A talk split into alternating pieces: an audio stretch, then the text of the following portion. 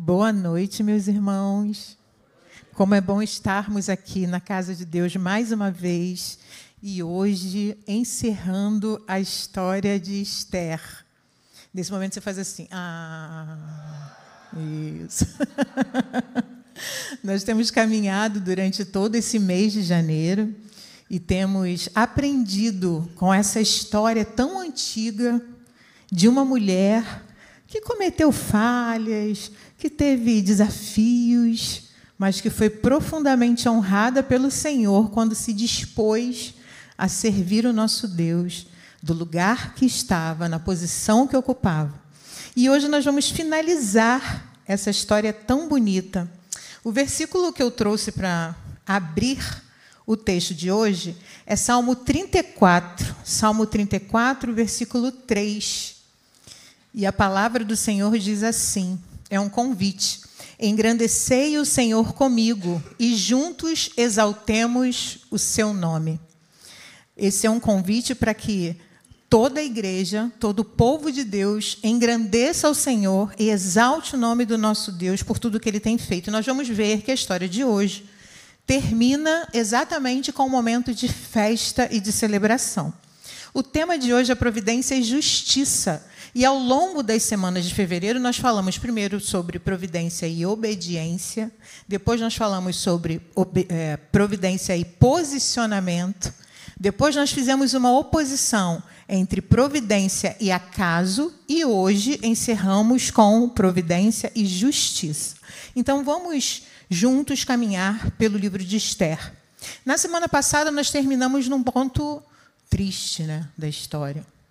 Nós vimos um decreto sendo instituído por Amã junto ao rei, com autorização do rei, e esse decreto dava conta de assassinar todos os judeus num prazo de aproximadamente 12 meses depois do decreto. E esse decreto causou muita dor em todo o povo judeu. E não só no povo judeu. A Bíblia diz que na cidadela de Suzã, o povo, quando ouvia falar daquele decreto, ficava muito triste, ficava perplexo, apesar de, após o decreto, o rei estar bebendo com Amã. Então, para eles era uma coisa natural, mas o povo sofria. E nós vemos a figura de Mordecai sofrendo muito.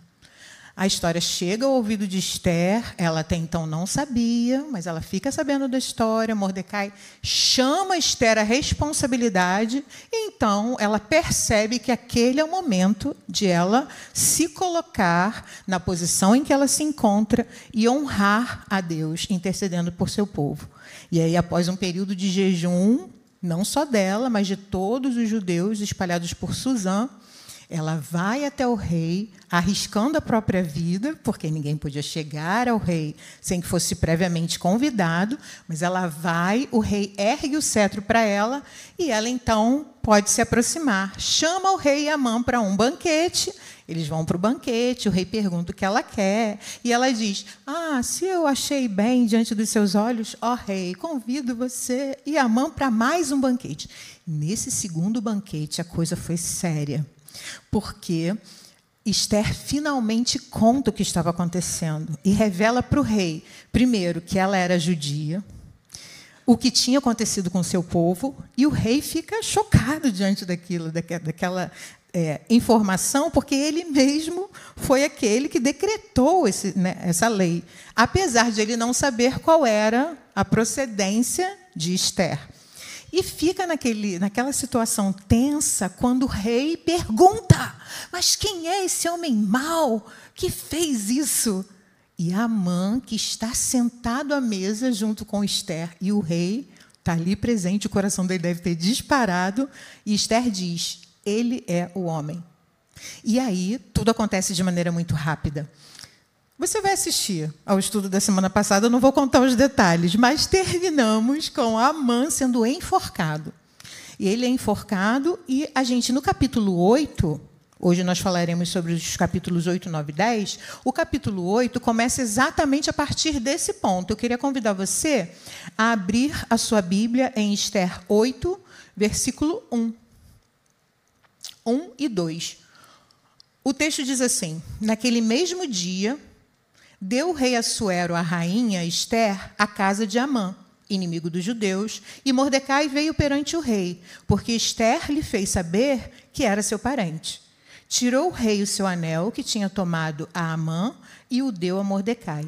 E Esther pôs a Mordecai por superintendente da casa de Amã. Como a gente vê mudanças nesse, só nesses dois versículos, né? Uma vez que Amã foi enforcado, e lembre-se, Amã era o segundo homem do reino, era aquele que recebia o anel real e que podia, portanto, exercer poder e autoridade sobre o reino. Uma vez enforcado, o anel dele é retirado e passa ao dedo de Mordecai.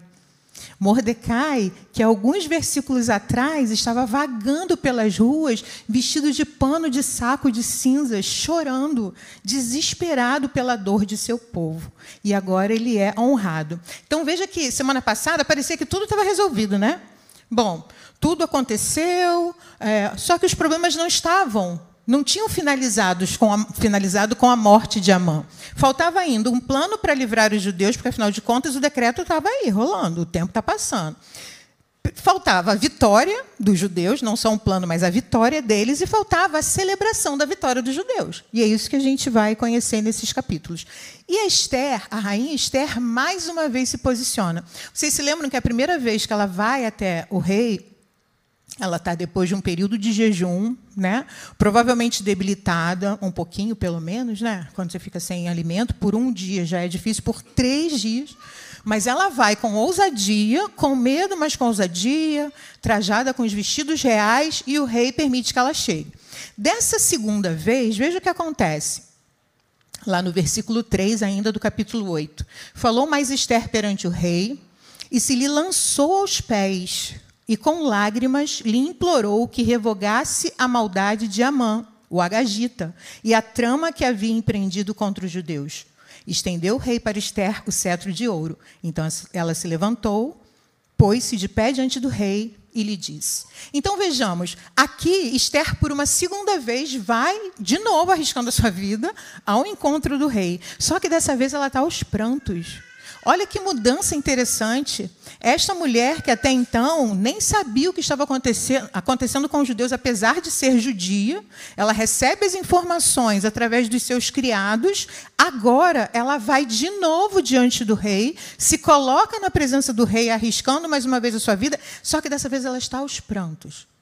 Me parece, então, que a essa altura, Esther compreendeu o papel dela por que ela tinha sido elevada à rainha e o que ela precisava fazer naquele momento. O posicionamento não foi apenas naquele momento lá atrás, sabe? Continuou um posicionamento, como a gente pode ver. Então ela se coloca diante do rei, dessa vez chorando, e faz mais um clamor. Esse choro não é só por ela, porque veja bem, a situação dela já está resolvida a dela e de Mordecai. Por quê? Ela recebeu todos os bens de Amã, Mordecai ganha o anel do rei, então ele é promovido também. Então a situação poderia, né? Ah, acabou, ok. Só que existe o povo de Esther. O povo judeu ainda corre perigo. E ela se coloca mais uma vez perante o rei, agora chorando muito, intercedendo por seu povo. E vejam bem o que vai acontecer. É, tem um problema grande porque palavra de rei não volta atrás. Rei é rei, afinal de contas, né? Como se faz se há um decreto em voga que diz que todos os judeus serão mortos com dia certinho, já combinado? E aí Esther vai interceder por isso, resolva esse problema. Mas o rei diz: eu não posso voltar atrás, o decreto que foi dado foi dado.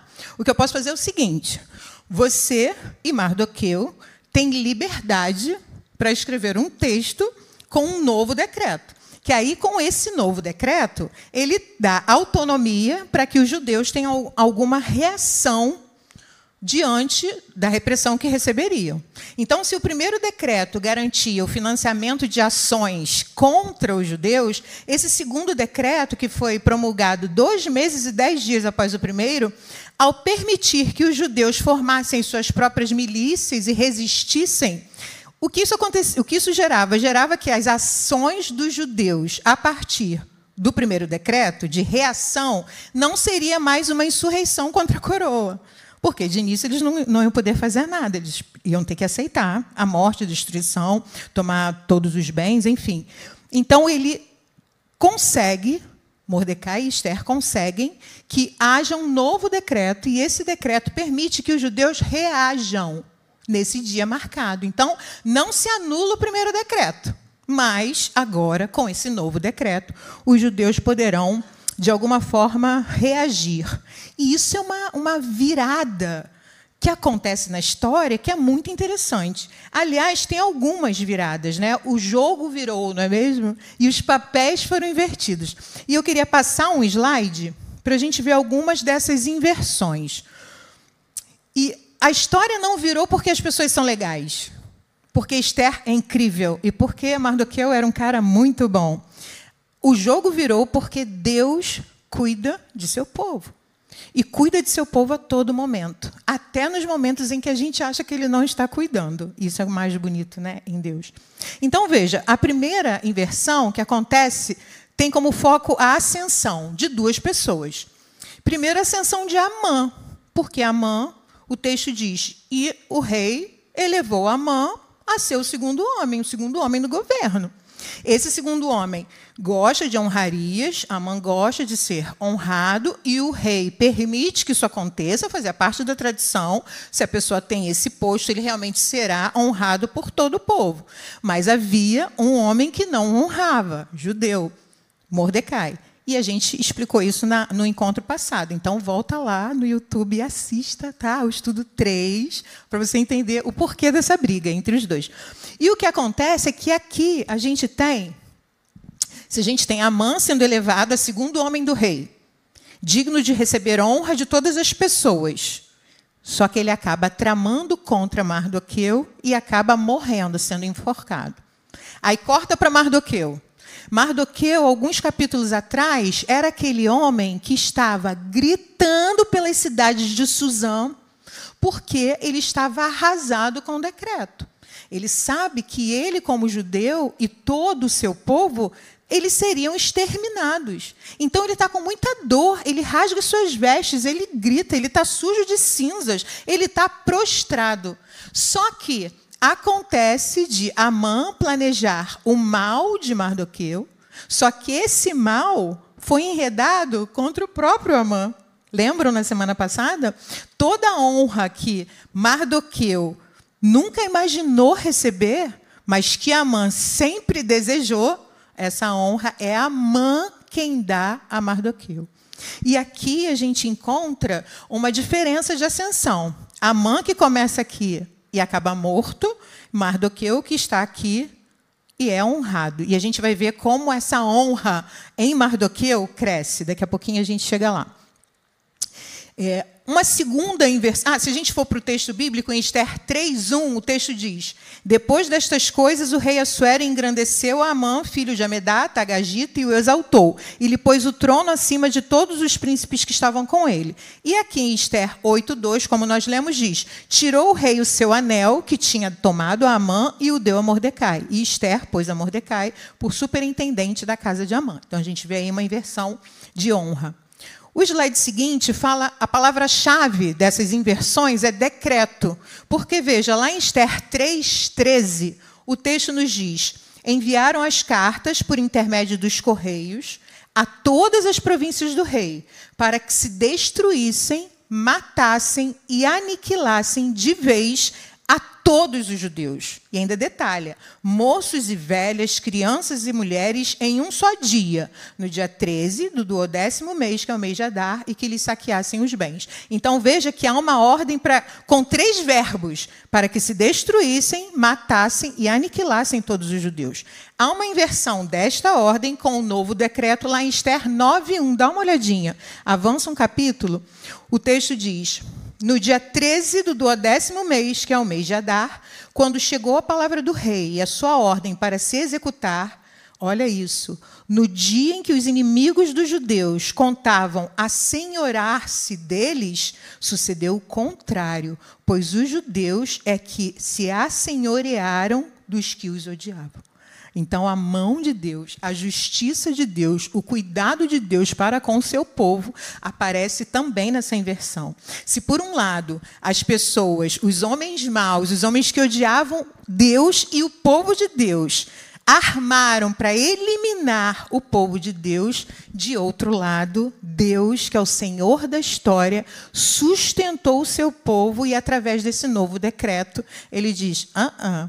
Então, os judeus, os homens que foram para atacar os judeus, agora fugiam de medo dos judeus, porque os judeus puderam se posicionar através de novo decreto. Tem mais um slide que fala sobre reação e esse versículo é muito interessante, porque o povo reage de maneira diferente. Lá em Esther 4:3, o versículo diz: Em todas as províncias onde chegava a palavra do rei e a sua lei, havia entre os judeus grande luto. Não era luto, era grande luto, com jejum e choro e lamentação. E muitos, muitos se deitavam em pano de saco e em cinza aquela cena de desolação. Não só Mardoqueu sai pelas ruas da cidade nesse estado deplorável de quem está arrasado e humilhado, como também todo o povo faz isso, todo o povo judeu. E agora, em Esther 8,16, o texto nos diz: Para os judeus houve felicidade, alegria, regozijo e honra. Deus é aquele que transforma lágrimas em sorrisos, desonra em honra. É aquele que eleva o pobre do montouro, tira de lá o necessitado e o faz assentar com príncipes e honra os seus filhos. Esse é o Deus a quem servimos.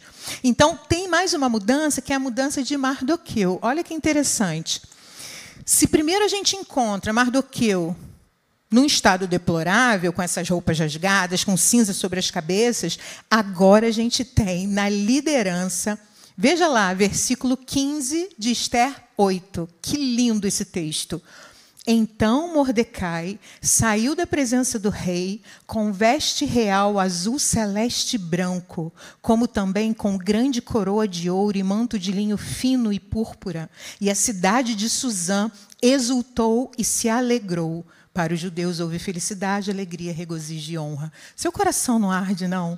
Ontem esse homem estava arrasado, porque as notícias diziam para ele: não há esperança. E agora ele está honrado, vestindo trajes reais com uma coroa na cabeça. E isso traduz-se para o povo a seguinte mensagem: apesar de em todo o livro de Esther não haver a palavra Deus, a mensagem dessa mudança de Mardoqueu diz o seguinte, sem palavras: Deus exerce justiça para com o seu povo. Deus honra o seu povo.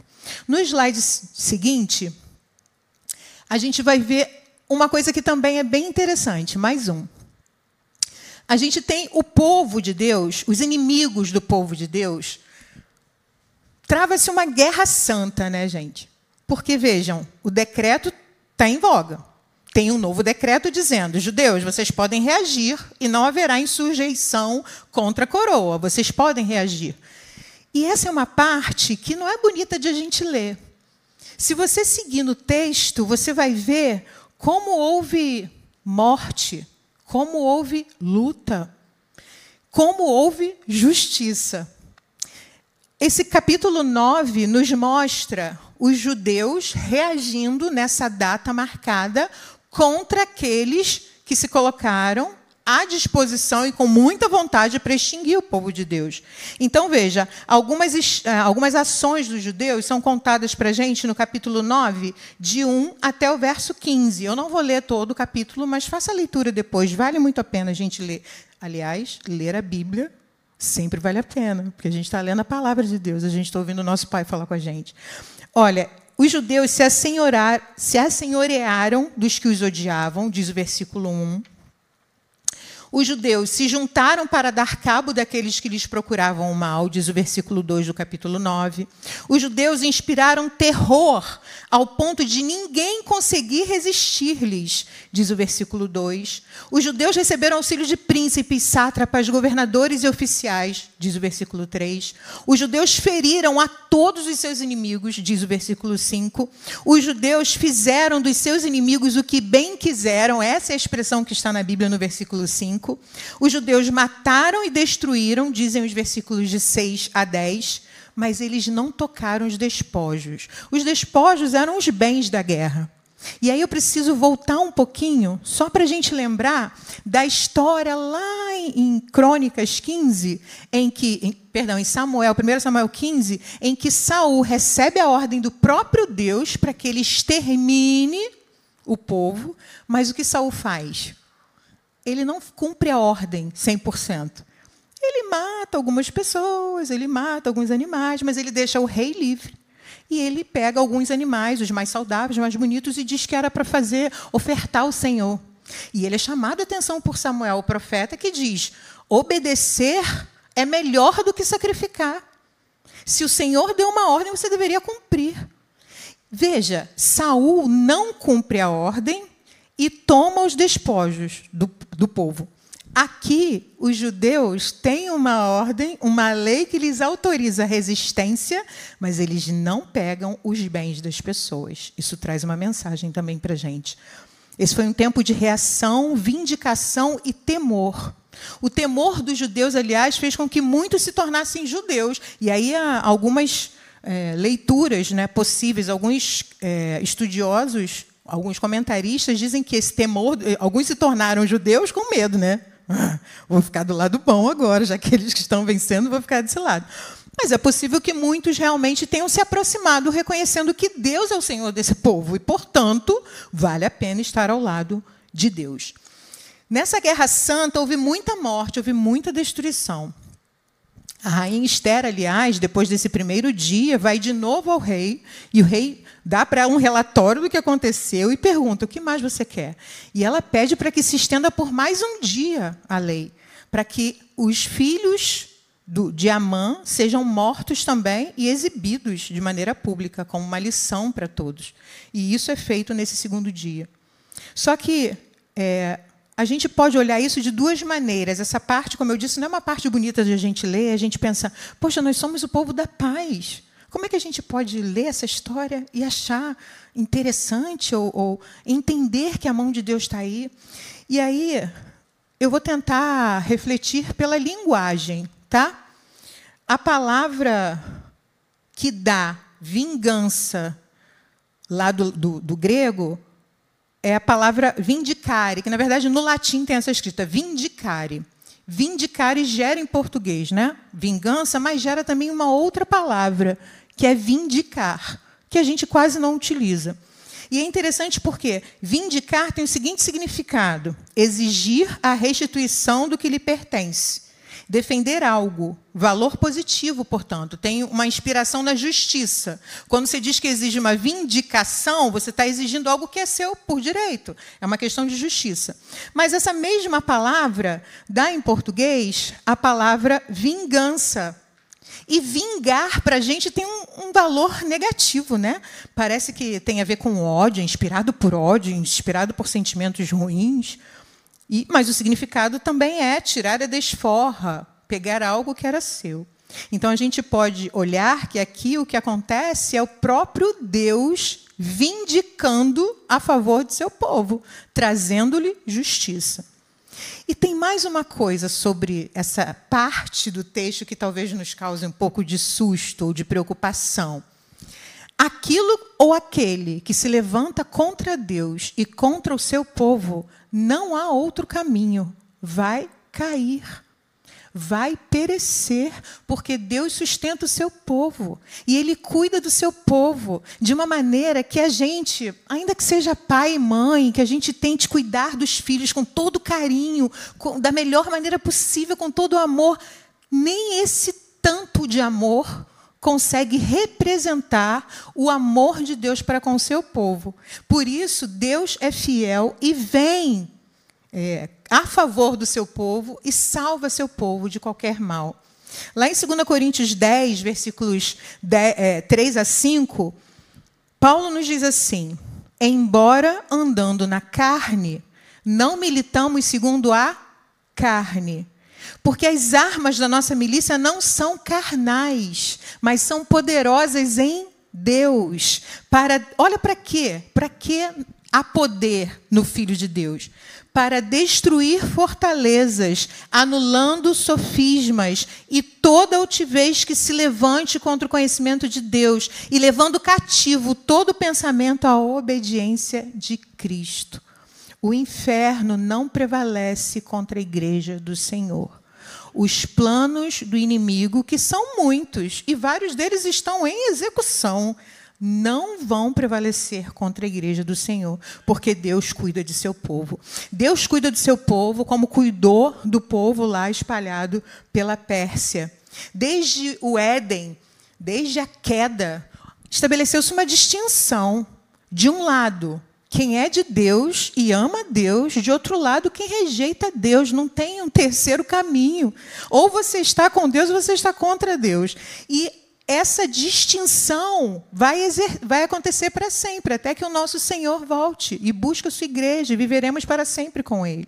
O que nós vemos na cidadela de, de Suzã não são judeus com ódio, sabe, atacando indiscriminadamente as pessoas. O que vemos é o povo judeu sendo guardado por Deus e sendo honrado por este Deus, que não quer que seu povo pereça. Os judeus estão fazendo o que teve, devia ter sido feito lá atrás por Saul. Mas Saul desobedeceu. E aqui, finalmente, a ordem que Deus deu lá atrás é executada. E toda, toda a descendência de Agag, enfim, morre. Peço que passe para o slide seguinte, porque depois de tanta luta, de tanto sofrimento, de tanta festa, de tanta dor, surge então a festa, que é chamada Purim. Vocês lembram que lá atrás, quando Amã, pela primeira vez, percebeu que Mardoqueu não se dobrava diante dele, ele ficou aborrecidíssimo. Ele lançou só, ele decidiu matar não só é, Mardoqueu, mas todos os judeus, né? E aí ele lança sortes. Lembra disso? Eu falei assim, bem discretamente, a palavra pur, e falei, lá na frente a gente vai entender. A palavra sorte é pur. E lá atrás ele lança sorte para saber em que dia esses judeus serão exterminados.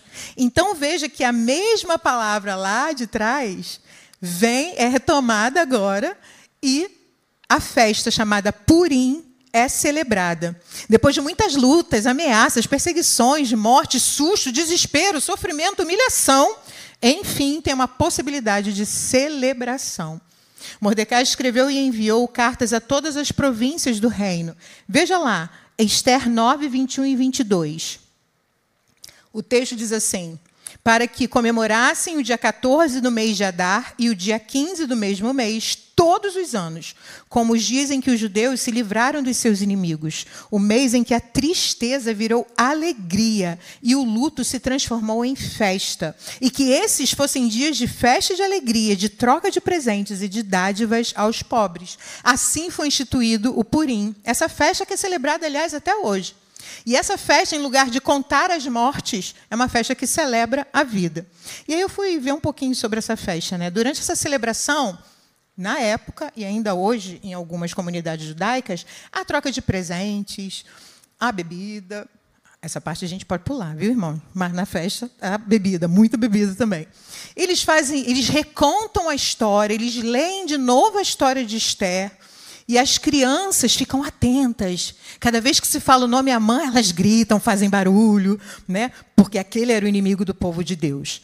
Mas eu queria compartilhar com vocês um episódio que Max Lucado conta em seu livro, que me deixou assim arrepiado. E eu gostaria de ler esse trecho para vocês, porque ele fala de um momento real em que o Purim foi celebrado mas em circunstâncias um tanto quanto adversas. Uma das instruções mais importantes de Purim não falava de vinho nem de bolachas. Ele faz referência à bolacha, porque ele diz que em algumas comunidades judaicas tem uma celebração em que há um biscoito recheado. Olha que lindo. E esse recheio representa Deus, oculto na história de Esther. Bonito demais, né? Bom, afinal, não havia nada disso disponível, nem bebidas, nem bolachas. Na verdade, mal conseguiam ficar em pé. Sua congregação era formada por 80 homens, espremidos em uma choupana quase soterrada. todos atormentados por tifo e disenteria, todos vestindo farrapos sobre um corpo magérrimo e sobrevivendo com uma porção diária de pão e sopa. Não havia nenhuma esperança, nenhuma solução. Todos eram prisioneiros em Auschwitz. Entre eles estava J. Cohen, um adolescente que vivia em um gueto polonês antes de ser levado para o campo de extermínio. Cohen sobreviveu ao Holocausto e mais tarde se lembrou de um dia em que os prisioneiros no Holocausto celebraram o Purim. Cada um tomou um pedacinho de batata e um pão e os trocaram entre si, a fim de cumprir a tradição de ofertar comida uns aos outros. Coube ao jovem Cohen narrar a história de Esther. E aí são as palavras dele. Quando eu li em voz alta a respeito da ruína de Amã, uma faísca de esperança enterrada nas profundezas do coração de cada judeu se transformou em uma tocha flamejante. Quando terminei, todos aplaudiram aos gritos. Por um breve momento, esquecemos a terrível realidade do campo de extermínio. A fome e o sofrimento desapareceram. Depois de colocar toda a energia que me restava na leitura da história, me sentei esbaforido, mas com o espírito nas alturas. E como um rio que transborda pelas margens, o clima de festa e a visão da redenção explodiram no coração quebrantado daqueles prisioneiros. Que celebração do Purim foi essa, meus irmãos? Pessoas que estavam ali condenadas à morte, mas que, ao ouvir a história, a história do seu povo, conseguem se reanimar e tirar forças de onde não tem. Corta para a gente. Quantas vezes a gente passa sem a menor emoção diante da palavra de Deus? Quantas vezes a gente celebra a ceia mecanicamente, sem compreender o real sentido dessa celebração? Eu acho que a gente pode aprender muito com essa história, que a gente ouve desde criancinha, né? Mas que a gente talvez precise olhar para ela com um olhar renovado pela própria palavra de Deus, pelo Espírito Santo. Essa experiência foi muito diferente né, de celebrar. E aí tem um outro autor chamado Mike Cosper que diz assim: Eu creio que é por isso que Deus está escondido ao longo da história de Esther é a história de um grupo de pessoas encontrando seu caminho de volta para Deus em meio a um mundo escuro, encontrando sua voz para serem testemunhas fiéis e vulneráveis e buscando se assegurar de que as gerações após eles não cometam o mesmo erro. Apesar de ser uma bela festa, essa festa não é nada se nós pensarmos no dia em que estaremos juntos com o Senhor celebrando as bodas do Cordeiro. Isso que vai ser um festão e estaremos lá junto com o Senhor. Ele voltará por nós. Nos últimos versículos do nono capítulo de Esther, ela é citada pela última vez no livro. Uma mulher gentil, amorosa e que possuía autoridade para confirmar a carta que foi enviada sobre o Purim, recomendando a celebração dessa festa. Veja que o livro de Esther não encerra com uma celebração em batalha não é celebrando apenas a vitória. Esse livro termina trazendo à memória aquilo que pode nos dar esperança.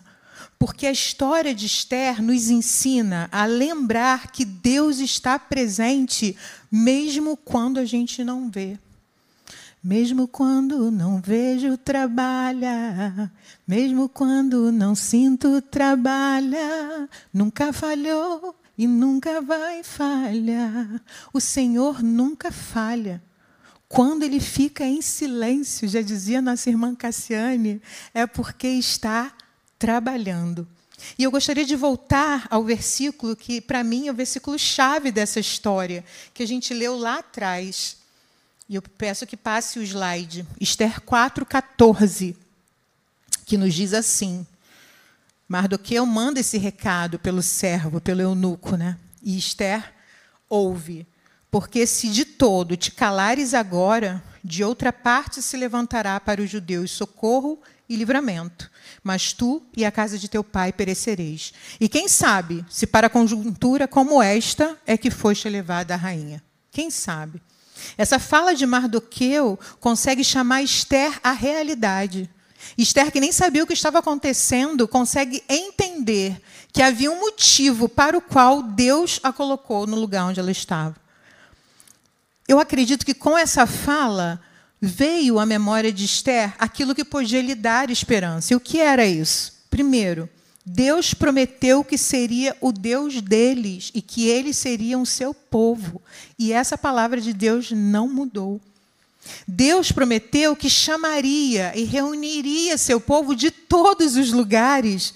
Não à toa, muitos se tornaram judeus nessa época. E mais, Deus prometeu que lhes enviaria um Salvador e esse Salvador seria da linhagem deles. O povo de Deus jamais seria extinto, porque o Salvador, Jesus, nosso Senhor, viria do povo judeu. E esse rei estabeleceu seu reinado para todos sempre. A fala de Mardoqueu trouxe à memória de Esther as alianças. E nós precisamos, queridos, nesta noite, trazer à memória a aliança que o Senhor Deus tem com a gente com o seu povo e nós somos o seu povo. A fala de Esther traz a memória, a fala de Mordecai traz a memória de Esther que Deus é o Deus que age em todos os momentos.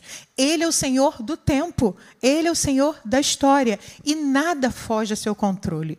Deus não é um relojoeiro que deu corda no relógio chamado mundo e foi embora. Deus está no controle de tudo e sempre. Por isso é preciso que a gente busque a face do Senhor e conheça esse Senhor. E à medida que a gente conhece o Senhor, a gente vai aprendendo com Ele e tendo a nossa vida transformada, o nosso caráter mudado e voltamos à imagem e semelhança de Deus. Aquela imagem que foi quebrada lá no pecado e que ficou embaçada, o Senhor limpa à medida que nos aproximamos dele. A gente precisa se lembrar que Deus é Deus Deus bondoso, Deus perdoador, Deus justo, Deus que acompanha o seu povo. A fala de Mardoqueu lembrou também Esther de quem Deus é. Ele é soberano sobre toda a história e age com providência a favor de seu povo. E lembrar disso muda tudo, porque inspira na gente confiança e louvor. Se a gente olhar para trás para o nosso irmão Agostinho, ele tem lá em seu texto as confissões, ele diz: o que és afinal, meu Deus? O que pergunto senão meu Senhor? Quem de fato é Senhor além do Senhor? Quem é Deus além do nosso Deus? Supremo, ótimo, poderosíssimo, todo-poderosíssimo, misericordiosíssimo e justíssimo, ocultíssimo e evidentíssimo, belíssimo e fortíssimo, imóvel, inapreensível, imutável, que a tudo muda, nunca novo, nunca velho, mas que a tudo renova. Esse é o nosso Deus, ele é Deus. Se for preciso, ele vai usar um rei de ânimo vacilante e descrente. Se for preciso, ele vai inverter os papéis na sua história. Se for preciso, ele usará você exatamente onde você está, como você é, na posição que ocupa, para fazer a vontade dele. Se for preciso, ele levantará irmãos e irmãs para orarem com você, para jejuarem com você. Se for preciso, ele transformará uma forca em honra e trocará suas vestes de pano de saco por honra, por vestidos reais, porque ele é Deus. Falamos de obediência, falamos de posicionamento, falamos de acaso, falamos de justiça, falamos de providência. Deus controla a sua história. Ainda que em algum momento você pense, Deus não está nem olhando para mim, nem sabe que eu existo. O Senhor, o teu Deus, cuida de você em todos os momentos. Essa narrativa, como eu disse lá no primeiro encontro, aponta para uma outra narrativa, uma maior e perfeita, a história do nosso Deus. Esse Deus que criou você, que enviou seu Filho para nos remir de todo pecado e que um dia voltará para nos redimir de uma vez por todas. Eu quero encerrar com um trecho, mais um, de uma oração puritana. Nós encerramos o primeiro estudo com ela e eu vou encerrar essa agora também. O título é Vitória. Ó Redentor divino, grande foi a tua bondade ao empreender minha redenção, consentir em ser feito pecado por mim conquistar todos os meus inimigos. Grande foi a tua força em suportar os rigores da ira divina, tomar a carga das minhas iniquidades. Grande foi o teu amor em manifestar-se vivo, em mostrar tuas santas chagas, que fazem desaparecer todo medo e removem toda a dúvida. Grande foi a tua misericórdia em ascender aos céus, ser coroado e entronizado, ali interceder por mim, socorrer-me na tentação, abrir o livro eterno e finalmente receber-me para ti. Quando estás ausente, todas as tristezas estão aqui. Quando estás presente, tenho comigo todas as bênçãos. E agora, renovados pelo Senhor, assim como a história de Esther termina com o Purim, a gente hoje celebra um tempo de festa para a honra e glória do Senhor, porque o Senhor nos tirou do império das trevas, nos deu perdão e paz, e hoje podemos celebrar o seu nome. Amém?